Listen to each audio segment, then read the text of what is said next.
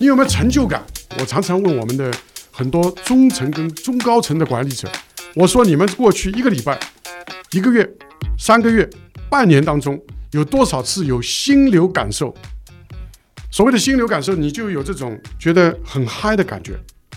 你觉得，哎呀，你可能忘记了时间，你真正投入，你真正忘我，你忘记了，甚至忘记了世界。你看，我现在讲讲讲讲，我就有心流感受了。工作是一个非常重要的人类活动，那你的工作本身不能够给你带来很大的或者经常性的心流体验的话，你的生命质量高吗？就是我们现在在很多组织当中，在各级领导层面都弥漫着一个东西，叫习得性无助。它是一种习得的，它不是天然就有的，一种无力感，一种无助感。这个东西很要命的。我们很多组织应该对这个习得性无助这些这个事情，应该要这个下大的功夫去改变。我接触到的有不少 VP 级的、SVP 级的，就是这些高管了啊，这个资深副总裁、副总裁当中有很多人，他其实也习得性无助。你看这样的人能够带得出充满了安全感跟成就感的人吗？团队吗？这不可能的。当战争打到一塌糊涂的时候，将领的作用是什么？就是要在茫茫黑夜中发出自己的微光，带着你的队伍前进。这个是我觉得领导力的最好的定义。但是什么是微光？就当组织没有方向的时候，当大家在茫茫黑夜的时候，有没有一种微光给你带来一个希望，带来一个方向，带来一种温暖，带来一个能量呢？这就是领导力，这个是我发自内心的一种想法吧。欢迎收听飞书旗下的《组织进化论》，这是一档专注于职场话题和企业管理的播客节目。我们邀请有干货、有故事的嘉宾来分享对于未来工作和管理方式的洞察，希望思维的碰撞可以激发出新的思考，让我们的工作更高效、更愉悦。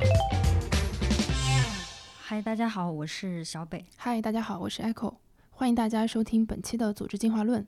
今天我们非常有幸的邀请到 CGL 集团的副董事长、CGL 管理咨询业务 CEO、北大汇丰商学院管理实践教授陈伟做客我们的节目。欢迎陈伟。欢迎陈老师。嗯，先请给大家打个招呼吧。嗯，大家好，呃，非常感谢呃组织进化论节目能够邀请我。您应该是我们节目有史以来年龄第二大的嘉宾。我们之前请过一位呃梁永安教授，他是一九五四年的，您是六零后对吧？对，是的。而且是我的老领导，是整个我觉得在组织跟管理学界的这个真的是大佬，嗯，大拿，所以我们也很期待可以跟他有一个交流。所以我觉得对这个节目来说，也是希望有越来越多像您这样的资深大佬加入。对，其实这个是一个非常重要的互相学习。我觉得现在也有一种说法叫 reverse mentor，就是这个年轻人给年长一点的人做教练、做辅导啊，这个是未来的趋势。我我觉得这挺好的。啊，是吗？我是来向您学习的呀，互相学习，互相学习。嗯嗯，对。所以到现在为止，您工作有多少年了？啊，我是一九八四年大学毕业的，我从。华东师大的心理学系啊，这个毕业，所以到现在我们可以算算，也差不多不知道多少年了。我都不去想这个 多少年了，每年都过得非常充实、开心就好了。所以您的职业经历也是非常的丰富。那今天也是希望我们能够一起探索一下，您这个应该是有半生的职业经历中有哪些有趣的经历、有趣的呃故事。OK，这个这个好。这个当然，每一段都是应该有故事、有经历，嗯，然后有趣的。嗯，我非常期待这次探索。嗯，这个，嗯，哦，要不我也先帮我们大概介绍一下经历过哪些不同的企业，看到过哪些不同的组织。OK，呃，我想这样，就是我八一九八四年毕业之后的第一份工作，其实是做老师，就是教心理学。然后呢，但是在这个过程当中呢，我也有机会啊去了。联邦德国那个时候我去看了他们的教育啊，这个考察他们教育，然后回国之后做老师的之后的第二份工作，其实是作为可口可乐公司在中国的第一批的 marketing 的人，这个也是很有意思的。呃，然后后来我在可口可乐毕业之后，又加入了 Nike 啊，这个是我在我管了这个 Nike 的华东区。Nike 之后呢，我就创了业，这个做了一家公司，去帮助企业做培训啊，做人力资源，包括做猎头啊，这个什么都做。其实，啊，我后来又加入了全球最大的一家培训公司，我去了北京，帮他们开创新的业务。然后这个之后呢，我就去美国念书。当时很多人去美国念书是比较年轻的一点的，我当然也很年轻，但是我比当时很多人去美国念书的年龄都要大很多，我差不多接近四十岁吧。然后在美国读了 master 之后，我就加入了黑 group，呃，大概有六七十年历史的一家管理咨询公司吧。是我跟我就是在那个时候认识的。对对对对对，然后我就回到中国，二零零零年底就是开始黑 group 合益集团在中国的创业，一干就十多年，然后十多年之后呢，我加入了我们的一个客户啊，这个是万科集团，我做他们的执行副总裁，首席人力资源官，然后在万科之后呢，我加入了滴滴啊，这个呃还是三年多的创业公司。这个我成为他们的高级副总裁，这个管理人力资源。然后啊，这个就是我上一段的经历。我在滴滴之后呢，加入了北大汇丰商学院，做管理实践教授，然后呢，做这个创新创业中心的主任。啊，今年年初啊，这个我重新又起开始了一段新的，也算是创业的旅程。啊，就是参加入了这个 CGL 啊、集团，然后担任 CGL 的集团的副董事长，啊，也是 CGO 管理咨询的这个业务的 CEO，大概是这样的一段经历。好像讲起来也花了很多时间。是因为我发现这个标签和这个身份真的非常非常的多。对嗯对，非但所以所以我我觉得就是说，我自己回顾这一段的经历吧，就是，呃，说老实话，我觉得这个是非常幸运的一个人。嗯其实这些年我一直在关注 Wen 的每一次的职业生涯的变化。其实最让我惊喜的，或者说是觉得眼睛一亮的，其实是今年他加入 CGL。就要不先跟大家分享一下 CGL 是一个什么样的组织，然后尤其是坦白讲，我曾经一直以为汇丰商学院的那个 title 会伴随 Wen 很长一段时间，我没有想到，诶，在今年这样一个年份又重启了我们一个新的事业。对对对对对，不，我我自己也觉得这个可能在北大汇丰商学院，可能就是我就是会这样一直工作下去吧，这个一直到没办法工作为止。所以我其实自己也觉得人生充满了很多的意外的惊喜。那么 CGL 是一家成立才五年的高端人才的猎聘公司，嗯但这五年发展的非常非常快，到目前为止应该已经是中国最大的猎头公司了。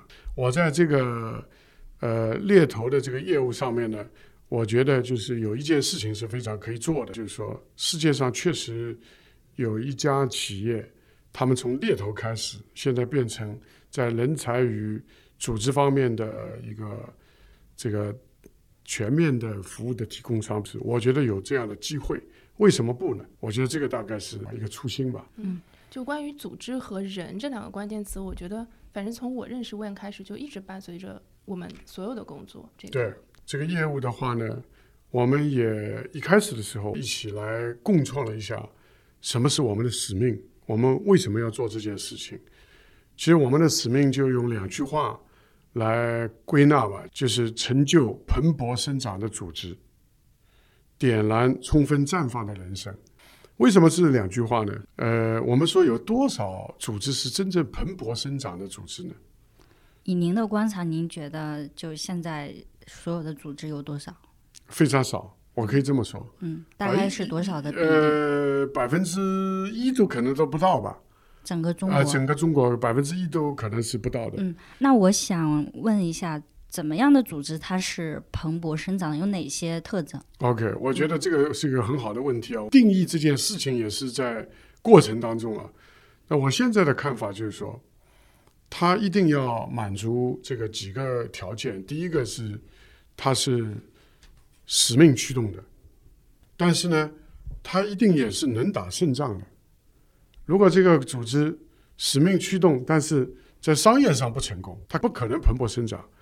但是它又是一个持续进化的。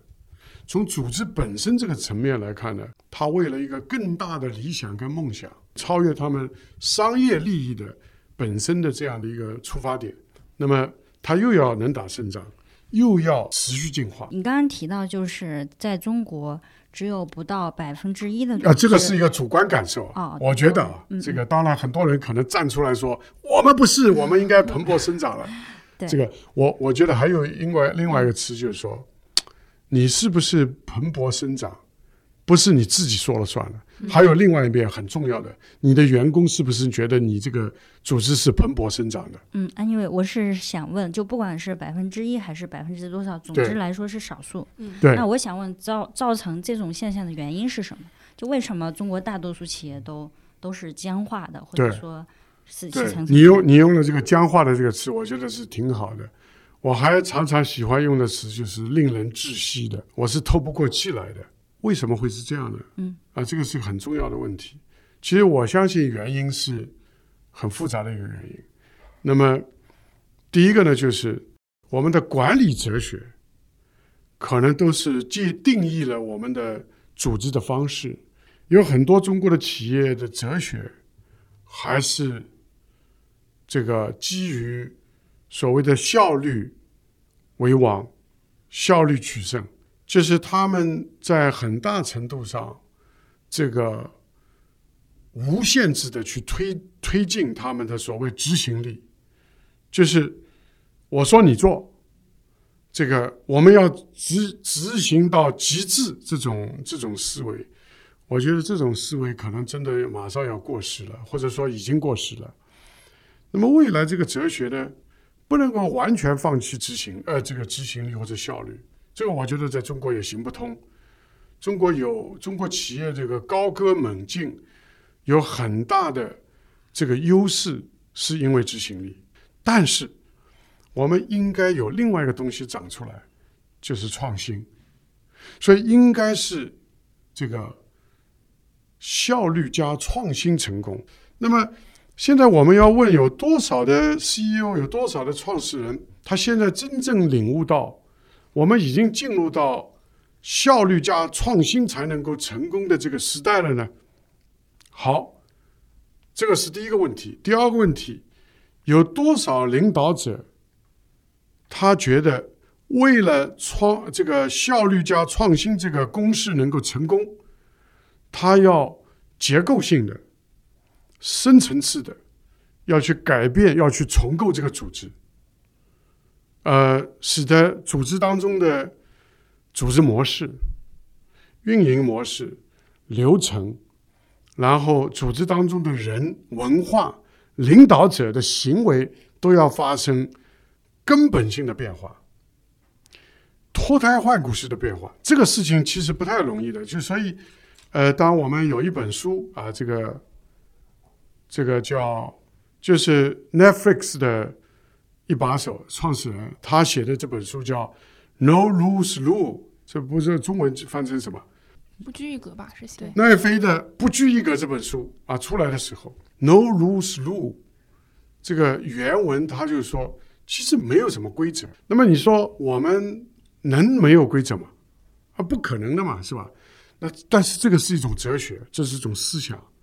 那我觉得这个根本上，蓬勃生长的组织首先要从管理哲学开始。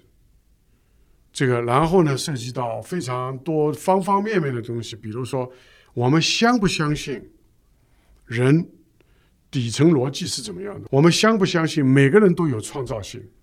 我们组织当中的每个人都有他的天然的潜力？我们相不相信每个人都带着一个伟大的头脑来？我们要激发他们伟大的头脑当中的创造性。来完成他们每天的工作，还是说他只是需要执行就好了。刚刚整个一趴让我想到了，也是一个底层哲学和选择的部分，就是之前一直会有一种讨论，就是在组织里，人到底是一个工具，还是人是一个目的？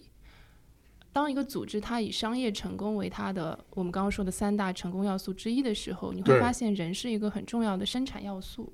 当它是生产要素的时候，它更多的可能是需要有被服从，呃，它需要服从，对它需要被管理，它需要规则。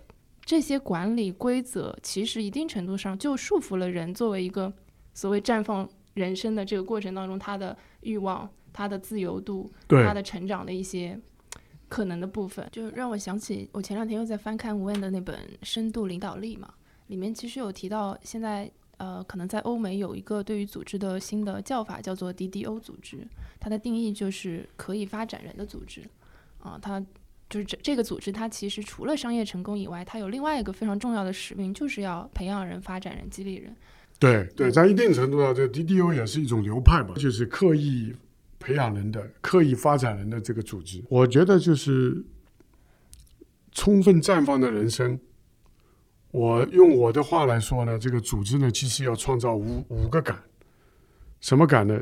第一个就是安全感，第二个是归属感，第三个是存存在感，第四个是成就感，还有一个呢是使命感。能不能在这个组织当中，让人有这种五个感呢？其实这个东西是很高的一个要求跟标准。呃，这个觉得很难。比如说，我就举一个例子，安全感。嗯我们现在中国经济走向走到下行，很多公司降本增效，就裁员嘛。那你裁员的过程当中，你会有安全感吗？你敢挑战老板吗？是吧？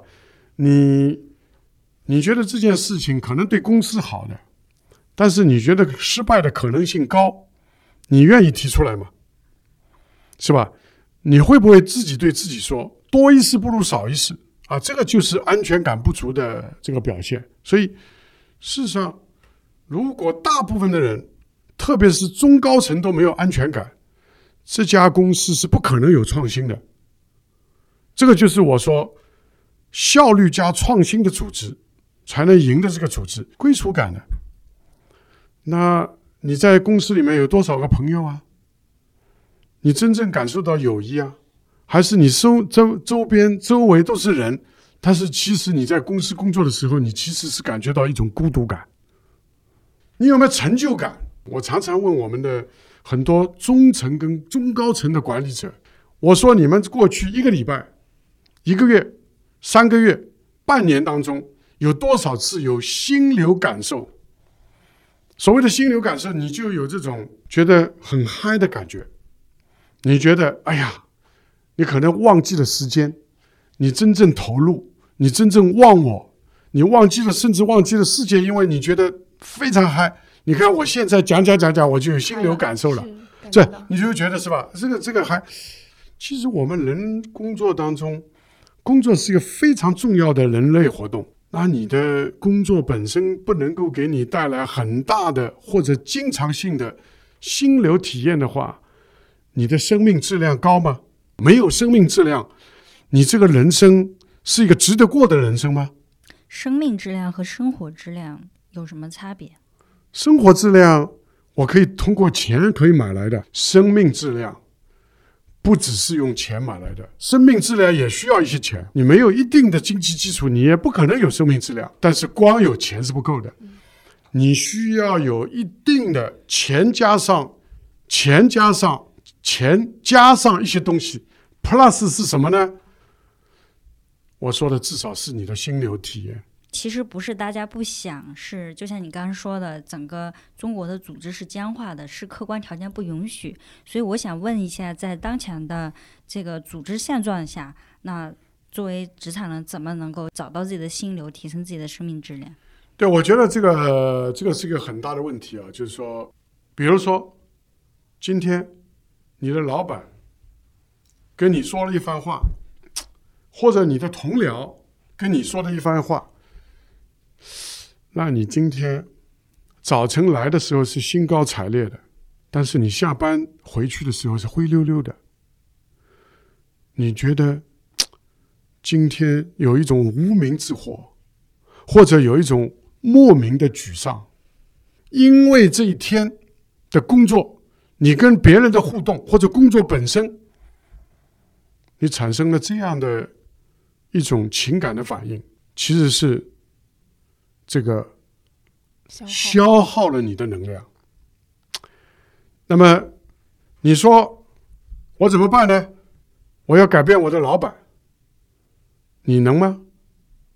不一定吧。你改变你的同事，你也不一定吧，是吧？是吧？但是你可以改变的是自己，首先要修身嘛。我一个，呃，我一个朋友是吧？他他他跟我说，他他是一个人力资源很资深的人，他加入这个民营企业呢是夫妻老婆店。哇，这个老板娘很凶悍的，他看着这个老板娘都很不舒服，不用说跟老板娘互动啊，让他觉得他肯定是来错地方了。那么他怎么办呢？他说：“我能不能做一个就思维的实验？”他说：“我就要去看一下，这个我跟这个老板娘每一次互动的时候，他说第一句话的时候，我去想他下一句话肯定是说什么，就是思维实验的方式。他最后他跟我说，他最后可以达到百分之九十五预测性。哇塞！他这个一转念，他完全改变了自己的心境。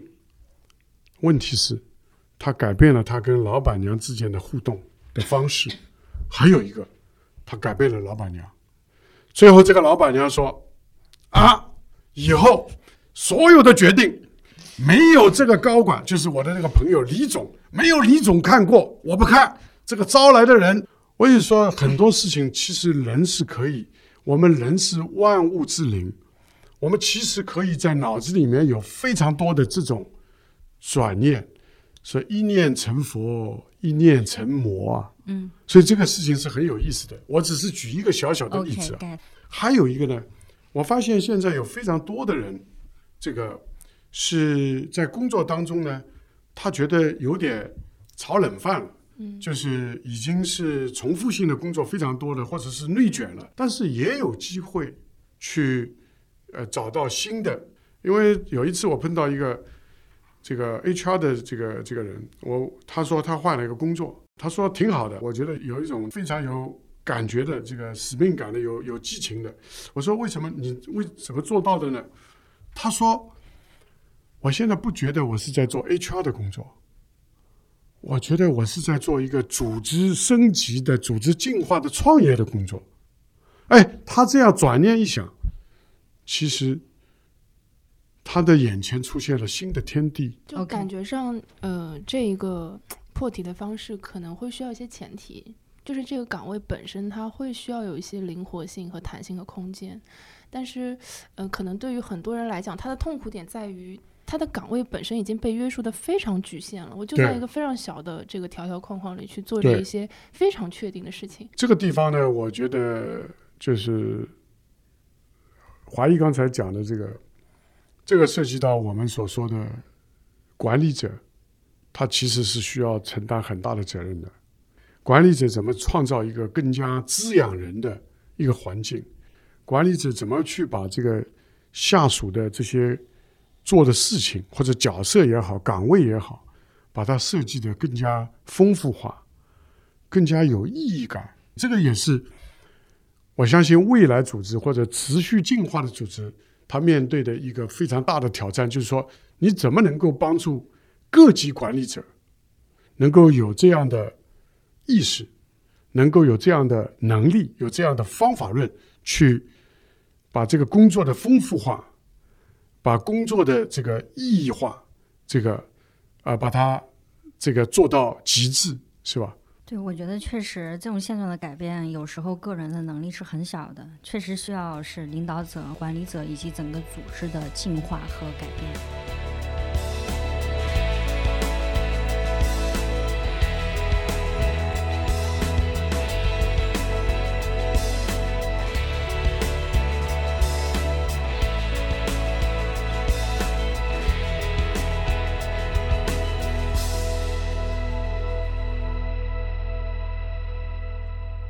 所以其实嗯刚刚谈到管理者，还蛮想采访一下，因为我也做整个组织和人力资源咨询好多年了，就您也见证过不同类型的外企啊、民企啊，不同类型的这个组织里的管理者，也见一定见识过从七零后、八零后、九零后，甚至现在零零后当对逐渐也要当管理者。你觉得在领导力这件事情上，最近这些年有没有一些趋势，或者是有没有一些新的？这个当然有可可以谈的话题有非常多了，但是我觉得呢，就是说有一个事情，有一种现象，我觉得特别值得提一下，嗯，就是我们现在在很多组织当中，在各级领导层面都弥漫着一个东西，叫习得性无助。这习得性无助呢，就是塞利格曼教授他提出来的，它是一种习得的，它不是天然就有的一种无力感。一种无助感。这个东西很要命的。它的无力感是什么呢？他觉得哎呀，没什么希望，在我们这个组织当中，或者在这个老板手下，我都试过了，我都说过了，我该讲的话也都讲过了，是吧？说了也白说。这个时候，人就会有一种沮丧、无力的感觉。每个人都有这种自由意志的。我们多多少少在内心是有改变世界的这种雄心的，多多少少每个人都有一点。当我们这个雄心都被磨灭殆尽的时候，其实人是很沮丧的，是很有挫折感的，而而且这种感受对于人的心理健康、人的全面生这个蓬勃生长。人的充分绽放都是有非常大的负面的影响的。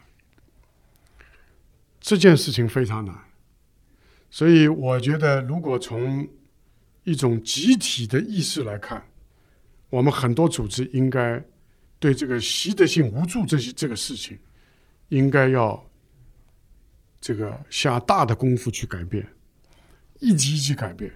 你看，我看到的，我接触到的有不少。VP 级的、SVP 级的，就是这些高管了、啊。啊，这个资深副总裁、副总裁当中有很多人，他其实也习得性无助。你看这样的人能够带得出这个是充满了安全感跟成就感的人吗？团队吗？这不可能的。嗯，所以，所以，所以这个事情是非常非常严重的一个问题。感觉好难啊，感觉无解。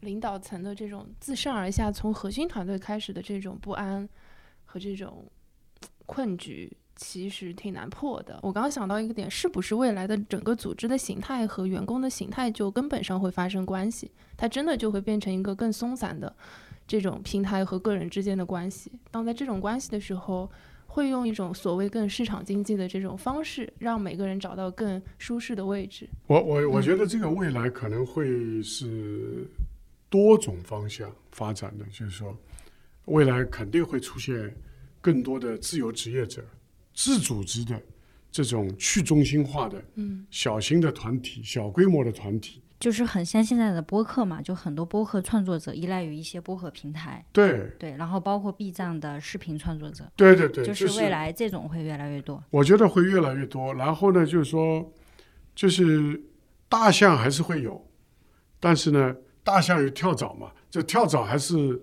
还是会越来越多，还是会多种物种并存的这个过程，会不会还是会有像字节跳动这样十多万人的组织存在呢？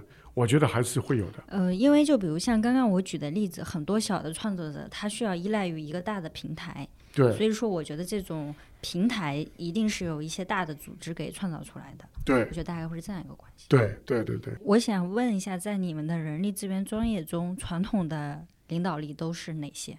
领导力的定义有很多种了，这个这个，呃，有的人说领导力就是影响力啊，这个呃，领导力就是决策力啊，等等，有非常多的定义。我比较喜欢用的定义呢，呃，是战争论当中的一句话，是吧？这个战争论当中的这句话是这么说的：当战争打到一塌糊涂的时候，将领的作用是什么？就是要在茫茫黑夜中。发出自己的微光，带着你的队伍前进。这个是我觉得领导力的最好的定义。这这这两行字很简单，很朴素，但是什么是微光？微光是方向，微光是能量，微光是希望，微光也是一种温暖。就当组织没有方向的时候，当大家在茫茫黑夜的时候，有没有一种微光给你带来一个希望，带来一个方向，带来一种温暖，带来一个能量呢？这个是我们所需要的，这就是领导力。这个是我发自内心的一种想法吧。他是真的相信的，就他眼睛里会有光。你是说你觉得他是一个很有领导力的人吗？真的是我见过的最有 leadership、最最有领导力的一个 leader。不敢当啊，真的 真这个是的真的不敢当。就是我我到现在为止都有一个印象非常深刻的事情，但我也可能已经不记得了。有两件其实，第一件是当我刚刚加入黑 group 的时候，就是人力资源咨询公司的时候，有一次新员工的培训，然后 Wen 站在台上给我们读了一一段，可能某个深夜你自己写下的一段话。啊，那个话其实从当年开始，Wen 就一直是以帮助中国企业成长为他的使命。对于当年那个刚刚毕业二十几岁的我坐在台下，我会觉得我被这种 vision 所感召，嗯，我真的我非常相信这件事情。然后另外一个故事是，后来经过很多年，我们开始引入一些不同领域的顾问，开始慢慢的从战略咨询公司啊或者其他的综合类咨询公司去引入一些更高阶的管理者。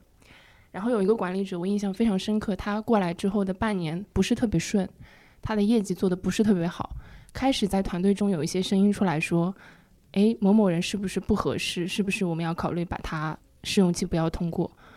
我也忘了我有哪个机缘巧合可以跟温一起讨论啊？我不知道你还记不记得，你当时给我说的一段话是说，为什么这个人在其他的组织他可以这么的成功和优秀，为什么他来了黑 group，他现在会变成这样？这难道只是这个员工的问题吗？还是我们选人的问题吗？可能不一定。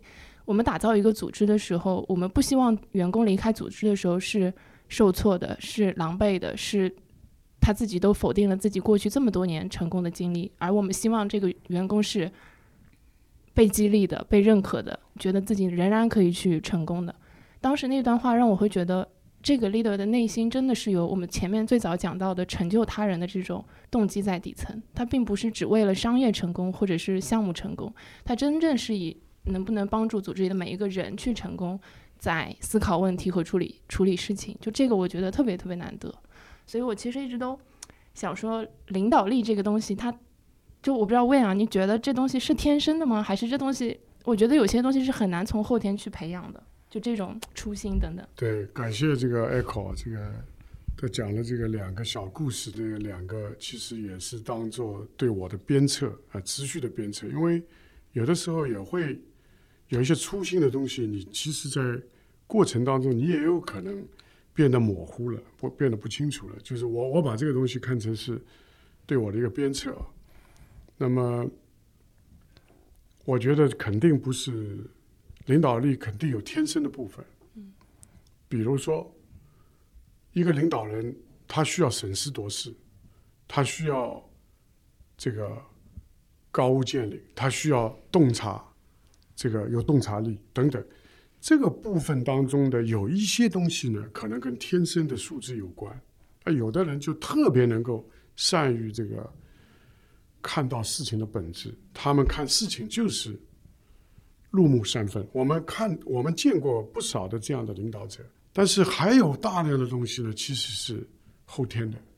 啊，我举个例子来说，例子吧，就是说我自己觉得，呃，事实上也是啊，我是一个天生好像同理心比较弱的人，这个也是在现实当中被千锤百炼。我曾经有一个很好的下属，他有一次跟我说，这个，呃，文颖我要走了。我说你这个时候我在 Nike 的时候，我说你要去哪里？去什么公司？他也跟我说了，呃什么公司？我说他们钱给了你更多吗？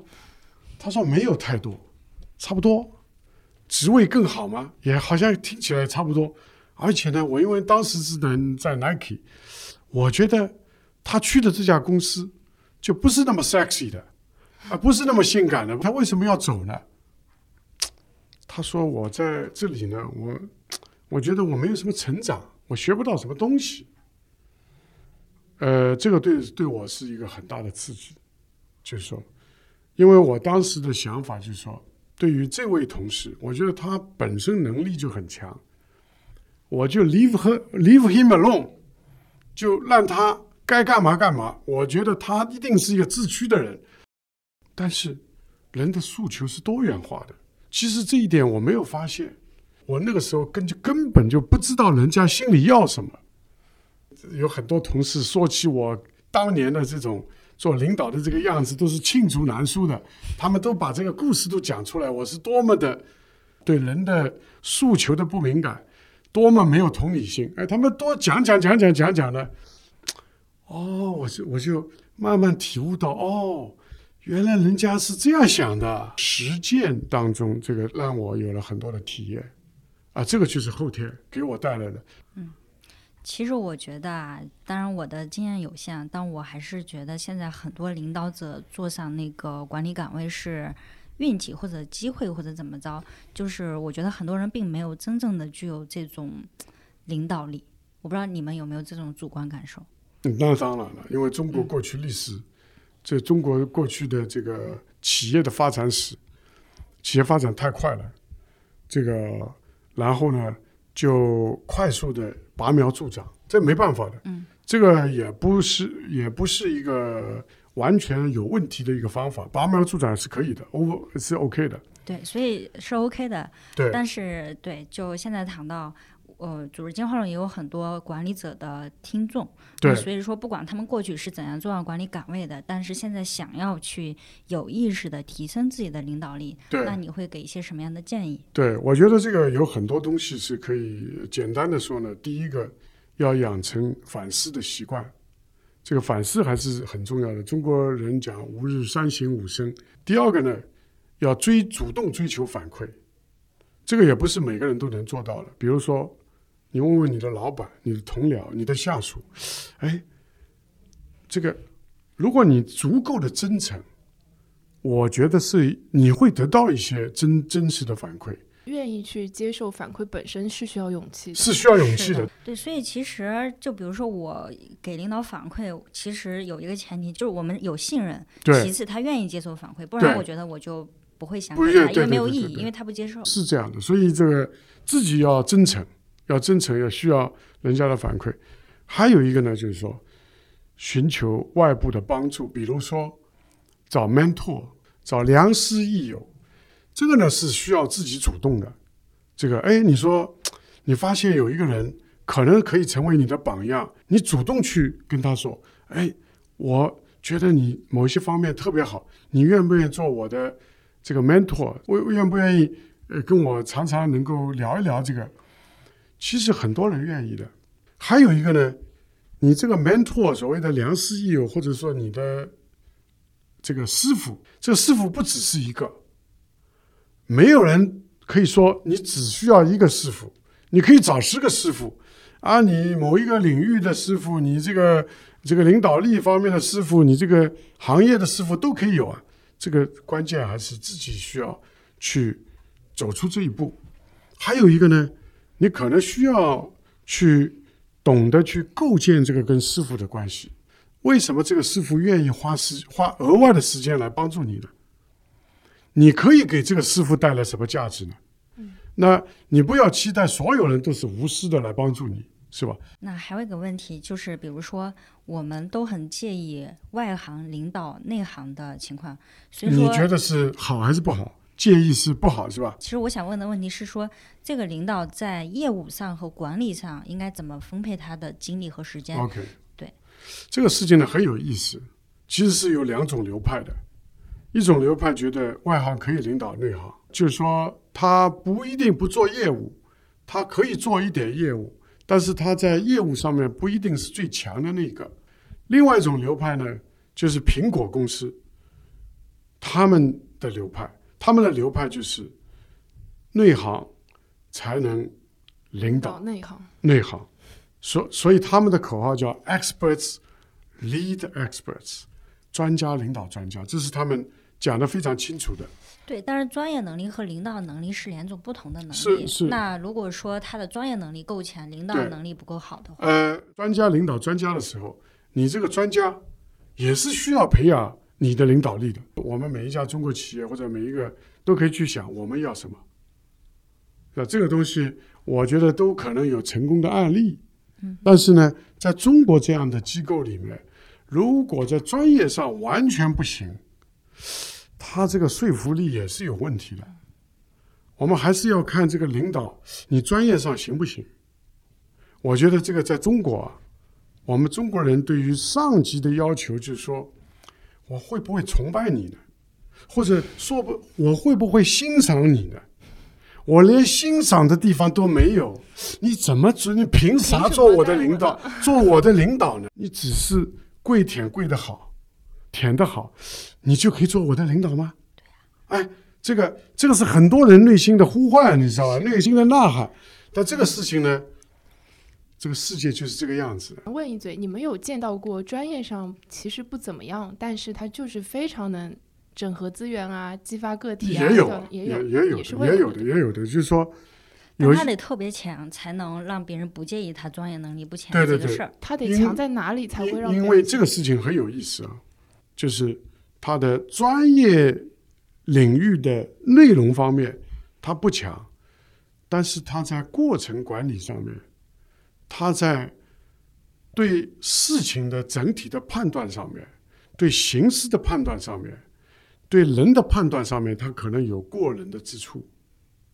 然后呢，呃，我举个例子啊，他有各种的可能性，比如说一个团队，大家都是专业大牛，互不服气，嗯，挺多的。这个人来了之后，就能够摆平这些大牛们，让大家能够和平共处，甚至能够适度协同跟合作。哎，这个人他就增加了额外的价值，这个就是他的独到的地方，是吧？就像刘邦嘛，嗯，啊，刘邦打仗不一定搞得定韩信，是吧？这个这个啊，这这个运筹帷幄不一定搞得过张良，是吧？搞供应链是吧？他可能就搞不过萧何，但是他为什么可以做一个领导者呢？驾驭这些人呢？他有把这些能人把他集中起来的本事，所以每个人都有自己的一招，一招鲜。OK，觉得我们刚刚对领导力、领导者提出了太高的要求了。其实，因为哎呀，有一句话不是说每一个人他终将会被 promote 到一个他不胜任的岗位上，就是彼得定律嘛。嗯，是吧？从下属的角度，我觉得也需要有一些同理心和一些理解。就是其实对对对每个人都挺难的。是的，是的，是的这个是哦你你讲的这个非常好啊！我有很多学生在北大汇丰，有很多学生，呃，他们可能都是这个九零后啊，这个就是差不多三十岁左右吧，是吧？他们对领导有很多抱怨，但是呢，有的时候我跟他们说这个，哎，你看看，难道你的领导、你的直接上司有安全感吗？他们也没有安全感呢。因为他的领导或者他的领导的领导都没有安全感，他一定把这种没有安全感、缺乏安全感的压力感传递下传递去下去，对，层层压迫啊，这个就是一个现状，是吧？有的时候，领导的领导的领导都跟领导的领导去争夺成就感，所以有的时候我们想想，这些人也挺可怜的。都可怜，都可怜。啊，是吧？所以有的时候我们也要理解他们，也要这个也要有同理心嘛。这同理心就是这个，当然还有一个很重要的同理心，我觉得就是对自我的同理，一定要要同理自己，因为一个不能够同理自己的人是很难同真正同理别人的。要同理自自己也不容易啊，所以也要也不要对自己太过苛刻。也要放过自己，也要跟自己和解。说得好，一个不能够自己和解，你怎么可以跟世界和解呢？是吧？我是通过同理他人的方式来同同理理自己自己的。嗯，就当我能够去体会他人的不容易，我能体会我我认为他给我造成的伤害，其实他自己也很痛苦的时候，其实我会放下的。对对对，所以这个时候呢，就是所以要在这个两同理他人跟同理自己之间呢，要反复的能够循环。循环。嗯，其实我是能够通过同理自己、同理别人。就比如说，有的时候我发现啊，我也这样，就在某些情况下我也很累，我也没法做到很好。那这个时候你就会觉得啊，那别人哪件事儿没做好，你能够反过来想，那可能是他的最近太累了，他身体不舒服什么的。或者他正好遭遇了一个什么样的事情，是是？是是。其实我最近有个事儿，我一直特别想讨论，就是前段时间有个新闻，就是在成都一个学校，一个老师有小孩蹲在他的车前，然后因为是车的视线盲区，就没有看到，就给压死了。然后他的妈妈可能是一个上班的状态，就是穿的比较好，然后可能也化妆，就去到现场。结果评论上就有人说，这个妈妈她孩子都死了，怎么还化妆，怎么还穿的这么好？然后最后这个妈妈跳楼了。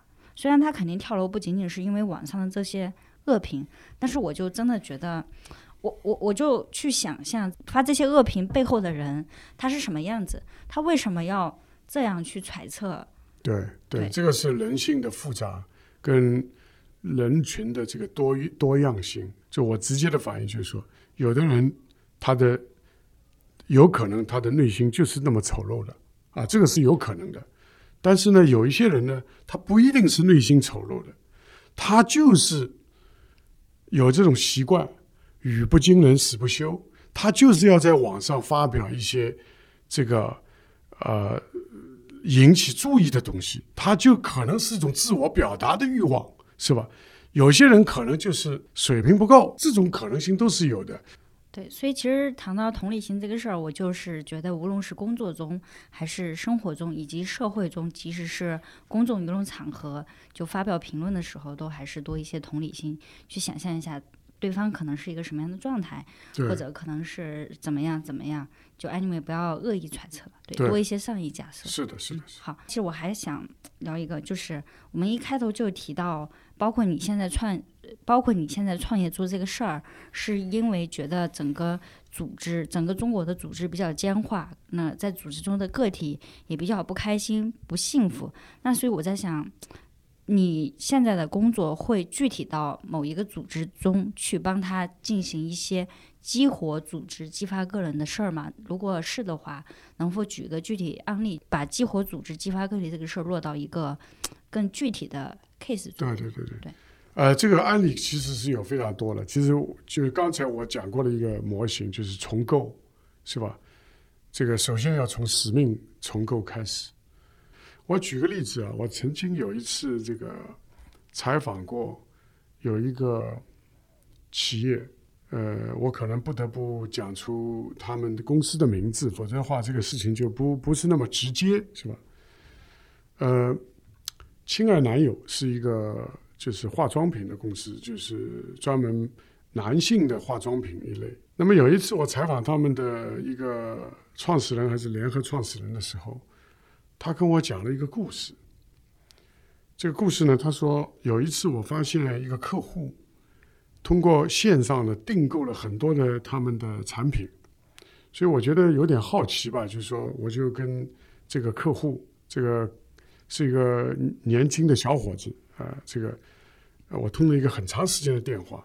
那么这个小伙子呢跟他说呢，他说我是一个四线还是五线城市的年轻人，就是我们所说的小镇青年嘛，在我们这个地方，我找不到星巴克，也没有喜茶，但是我可以在网上去订购到这个亲爱男友，我可以呃买到一瓶亲爱男友的香水，就让我这个觉得我的人生有一点不一样，我觉得可以享受，这个就是他们工作的使命。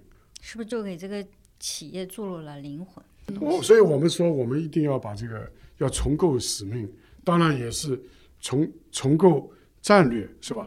重构战略跟商业模式，OK，get、所以其实就是经过使命重构啊、商业模式重构啊，帮他梳理战略这些事情，去把一个僵化的组织给激活。激活，对，所以说，经过这么几步重构之后，组织活了之后，组织里的人、组织里的个体会自然而然的就跟着这个组织的活力而开心起来嘛？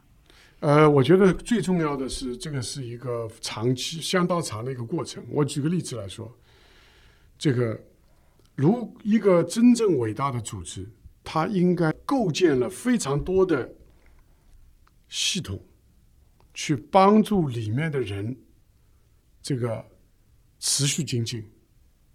它应该创造的这个组织呢，不断的减少消耗人的能量的这些事情。大量的构建这些活动，这些活动是有意义的，然后滋养人的活动。我举个例子来说，大部分的公司其实都不太喜欢做这个，这个这不是报销嘛，是吧？这个报销，这这这，我不知道你们你们是可能。因为你们有飞书啊什么，你们这个方面可能做的比一些公司要做的更好。我们的线上化对非常好，上一期我们也聊了，我们的报销流程特别丝滑，是很简单的，是吧？是。对对。但是有一家公司可能这个东西都变得不需要有审批，你爱怎么就就是这个，他就这个就 Netflix 里面是吧？他讲到了就是说，我们也无需审批。哎，我不需不需要审批。另外一个，你休假也不需要审批。哎，你自己看着办，你或者怎么样？你要交代清楚事情。对对对，要交代清楚，就这个是成熟的职场成年人对职业呃，这基本的 修养吧，是吧？是这这素养是。如果有一个所谓的绩效管理体系，是极大的摧残了人的主观能动性，这个事情就要想办法尽可能的优化简化。减少这方面的活动，这个我相信飞书这个应该是总体上来说，应该是比其他的系统要更加人性化啊，这个更加有高效啊等等，应该是这样吧？因为人的能量，说老实话，被消耗也是你每天都花在这些事情上，你回家的时候就像一个斗败的公鸡，你干嘛呢？你知道斗败的公鸡有个很不好的地方，你回家是有家人的，嗯。你有孩子，你有老公老婆，有女朋友男朋友，你有父母，你这斗败的公鸡，你其实把这个坏情绪都带回去，都带回去了，你传递给别人，嗯，是吧？所以这个，所以一个好的组织就在这些系统性的设计上面，它需要有一个不一样的做法，这个都需要认真的去设计。对，我觉得线上化是能够减少这种消耗的，像飞书这种线上化的工具，我相信一定会会这样，就是说减少很多的不必要的消耗人的这个流程，是吧？这个是一个，但是呢，我们毕竟不是一个机器，我们人还是人，我们是跟别人有互动的，所以我们最重要的互动者就是我们的直接的老板。比如说，我举个例子啊，呃，麦肯锡有个研究发现，呃。最让你觉得有压力感的百分之七十的人说，最让你有压力感的时间，就是你跟老板待在一起的那个半个小时或者一个小时或者这个一周当中，这是很可怕的。就老板给你带来了很多的压力，不舒服。所以，所以，所以我说就是说，我们要去构建一个体系呢，除了流程上、系统上、制度上，是是不消耗人的。这个能量的，还要塑造一大批员工同僚，特别是管理者，他能够滋养你，啊，这个是最好的。对，一个表现就是你跟领导待在一起舒服，你跟同事待在一起是轻松愉快的，是如沐春风的，嗯，是获得能量的，是吧？或者正能量集合大于负能量的集合，至少要这样子。是吧？这个是比较重要的。嗯，呃，所以您是，我看您是使用飞书的。我是使用飞书。对对对，你是一开始怎么接触到飞书的？呃，飞书是朋友有有朋友跟我说，这个飞书可能比其他的这个更好，所以所以所以这个我我也用了飞书。但是问题挑战是，飞书的这个营销工作还可以再继继续加强。呃，因为所有人都用飞书的时候，那。这个事情就比较好办了，一定要变成一种强大的这个势能。网络效应。对对对对对，啊，是的。哎，所以这个朋友说是怎么说飞书的？他是哪个点儿打动了你？他觉得很方便，嗯，这个客户界面非常好，很流畅，主要是这些东西。而且呢，他觉得基本上这些功能都非常自然流畅，这个这个很到位的就，就很舒服用起来。然后呢，另外呢，反正有一些群，就是我进入的群，人家是有飞书群嘛，嗯，那么你你就人家跟着用了，就我们就跟着用了嘛。而且飞书飞书群呢，它它有个好处就是说，它基本上什么事情都可以在飞书群里面做了嘛。它可以视频啊，它可以共创文件啊，它可以非常多的这个，它可以留存留存啊等等，它还是非常好的一个全面解决方案的一个数据数字化的一个工具。刚刚提到您有一本书叫《深度领导力》，这个书主要的内容是啥？可以跟大家介绍一下？对对对，这个书的内容呢，其实这个书呢，说是说深度领导力是出版社呃这个给我起的名字，其实呢。我觉得深度是不太够的，就没什么深度，但是呢是可读性。说我就是呃娓娓道来的，大家拉拉家常。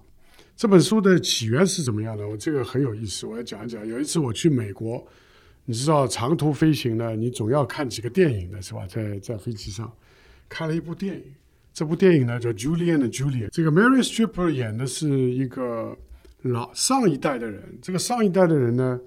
他是一个食品方面的这个 talk show，就是在电视上面讲这个烹饪，特别是讲法式烹饪的一个明星。然后他也写了一本书，这个书呢就是菜单。他这个人有点像天皇巨星一样，大家都知道。好，那么这是上一代的人。然后呢，这个他叫 Julia，那么现在的这个 Julia 是个年轻人，呃，他做结婚了几年嘛，也没孩子。这觉得呢，生活呢也有点无聊，但是呢，她还是很爱这个老公的，她也喜欢烹饪。她说：“我能不能每天做一道菜？做完之后呢，我把这个过程写出来。”好了，他真的坚持了三百六十五天。哎，我就觉得这个事情很有意思。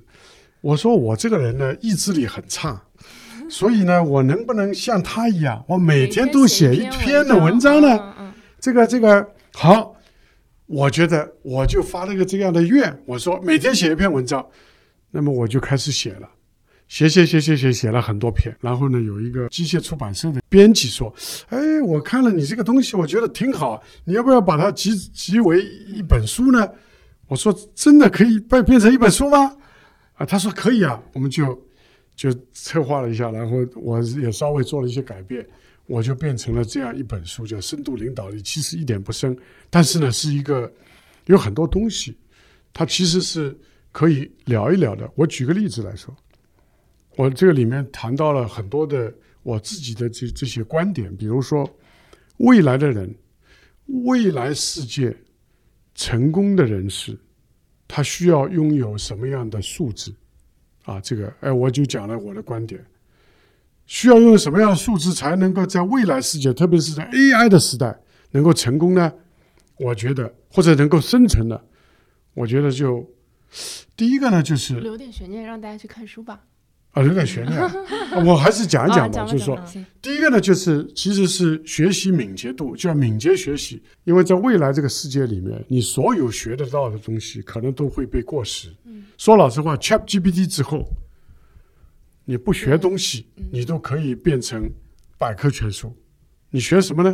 所以，所以这个当然学习还是很重要。所以你特别需要掌握一种敏捷学习的能力啊！这个这个 ChatGPT 时代啊，AI 时代，所以这个我觉得变成最最关键的一个能力。第二个能力是什么呢？第二个能力就是 Grit，Grit 就是这种韧劲，这种 Resilience。Grit 就是韧劲，这种呃被打击之后能够锲而不舍的，能够一计未成又生一计。我在这个书当中就讲了非常多的这种东西，比如说未来的领导者，我觉得是三个重要的东西是什么啊？我也有一个模型的，比如说人生的五大精进，你怎么人生五大精进嘛？